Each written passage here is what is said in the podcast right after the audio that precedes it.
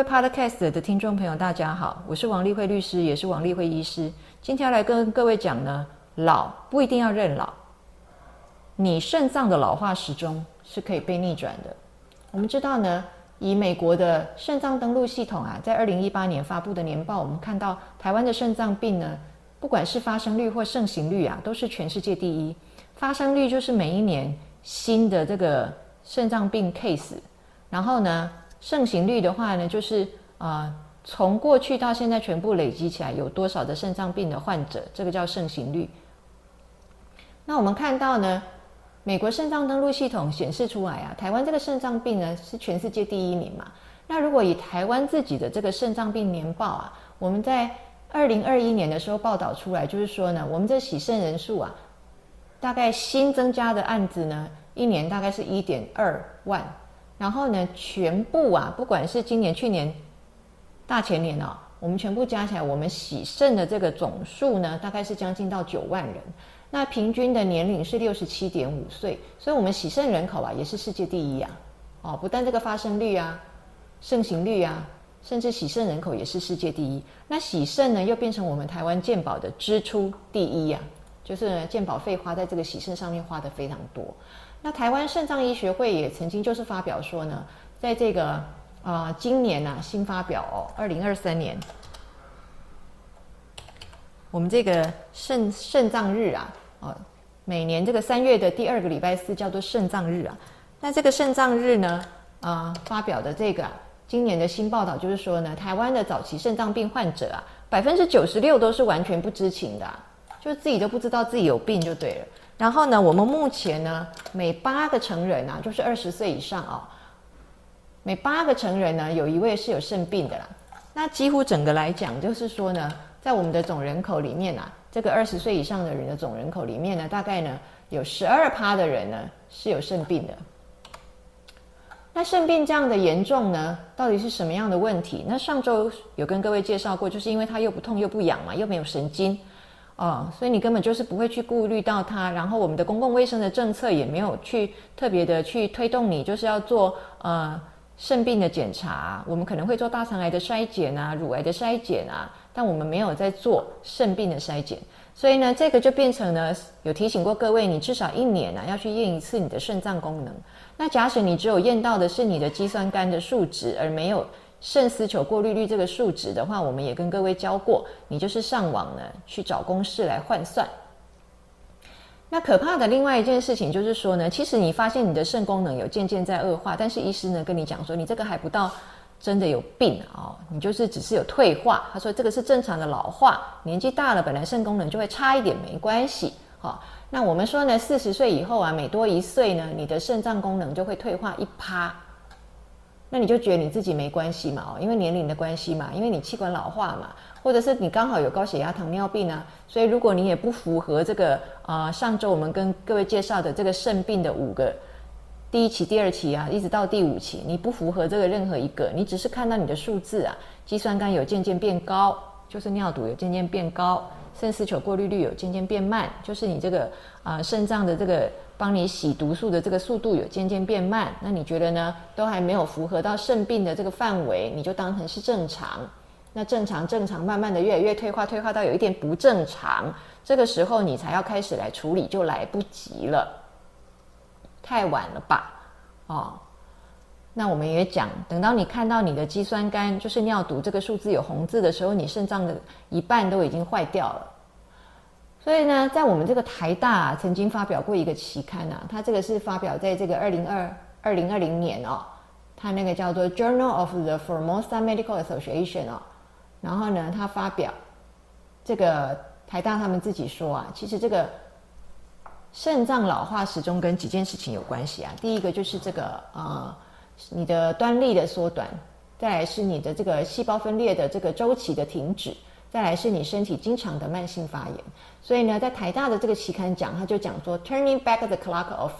aging kidney，意思就是说呢，你其实是可以呢，把你的这个肾脏的老化时钟是可以逆转的。那我们再看一下，那另外呢，在美国这个 Doctor Thinkler 啊，他最近在这个 TED Talk 上面就是很红啊，他有一个一个发表叫做年龄重置时代的来临啊，那么他就是提到呢，啊有三个基因嘛哦，在这个长寿科学有三个基因呢，mTOR、AMPK 跟 sirtuins 这三个基因呢，我们可以去调控它，让它的表现不一样。那有哪些方法可以去调控它呢？那么他认为有四个是最确定的，一个就是呢，你要呢啊把你的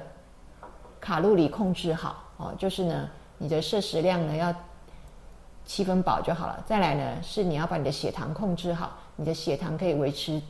越低啊，时间维持越久越好。然后呢再来是红酒多酚会对你这个啊长寿科学、长寿基因有帮助。再来就是这个贝塔。烟酰胺单核苷酸啊，我们叫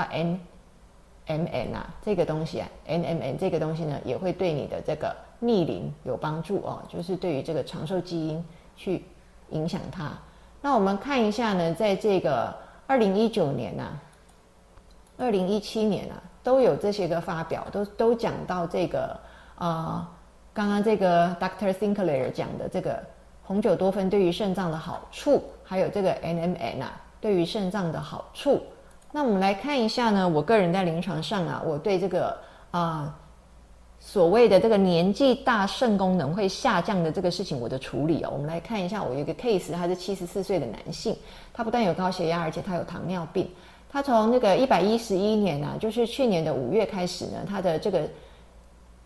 肾丝球过滤率就大概是六十出头啊，六十几这样。那么呢，他就跟他说，医师跟他说，这样是正常嘛？你又高血压，又糖尿病，又年纪大，七十一岁嘛，所以这个没有什么关系，也没有给他特别做认真的处理啊，啊，也没办法处理什么了哦。鼓励他多喝水啊，多运动啊，就这样。那一直呢，就是陆陆续续的检查呢，一直到去年的年底都还是一样，就是这个肾丝球的过滤率是六十几，然后他的尿毒的话是一点一四左右。那从去年的十二月底呢，我就开始啊跟他说，用我的方法，你就是信我一次，你试试看。那我就开始给他做介入，要去呢把他这个肾脏的老化时钟把它逆转。那果然，我们在今年三月四号啊，就是呢被我介入之后三个月，我们又重新帮他再验一次这个尿毒，还有他的肾丝球过滤速度啊。他果然他的尿毒就降到了一以下，然后他的肾丝球过滤速度从六十几已经升到了八十六。那我再看另外一个案子呢，是我的一个五十一岁的客户，她是女性。那么她因为长期头痛的关系，她都是服一大把的西药，各种止痛药。那又加上有乳癌的关系，她又用了一些标靶类的药哦。那这些药呢，就是明显的对于肾脏有一些功能上的伤害嘛。那他从去年呢六月的时候来告诉我，就是说呢，他的这个肾丝球过滤率啊，他已经到剩下六十几了哦。那么他的那个尿毒是将近一。那这个五十一岁而已嘛，哦，我就跟他说，哎，那我们不要放弃哦，也不要觉得说，哎，你吃这些药也没办法停啊，所以你就是多运动、多喝水就可以帮助你的肾脏功能改善。那所以我们就开始给他做介入，用我们的方法去保护它。那慢慢的呢，我们在去年十月的时候呢，我们就看到他的这个肌酸酐开始下降到零点八，然后他的这个肾丝球过滤速度已经到七十七。然后到十二月的时候，去年十二月我们又再一次验一次，它的肌酸酐已经到零点七七，又更下降了。然后它的肾丝球过滤率已经到八十六，又更上升了。那么到今年一月的时候呢，又再看一次，那么它的肌酸酐已经到零点六八哦，就再往下降。然后呢，肾丝球过滤速度已经到九十七了，就快要到一百。那后来呢，他就诶有一点松散啊，就没有认真的照我给他的这个呃指示方法下去保养，结果呢就有略微下降。后来呢，他又再重新再认真保养，那马上他的这个肾丝球过滤速度又又回来了，又回到这个九十几，然后他的肌酸酐就是九零点六哦左右。所以我们可以看到呢，虽然你是。在用很多伤害肾脏的药物，而且可能是不得不用。那或者是说呢，你的年纪很大，又有很多慢性病，只要你能够认真的去保养的话呢，诶，加上我们这种哦所谓的这个啊长寿科学啊、衰老科学啊、抗衰老医学啊这些方法的介入的话，其实你的肾脏功能呢还是可以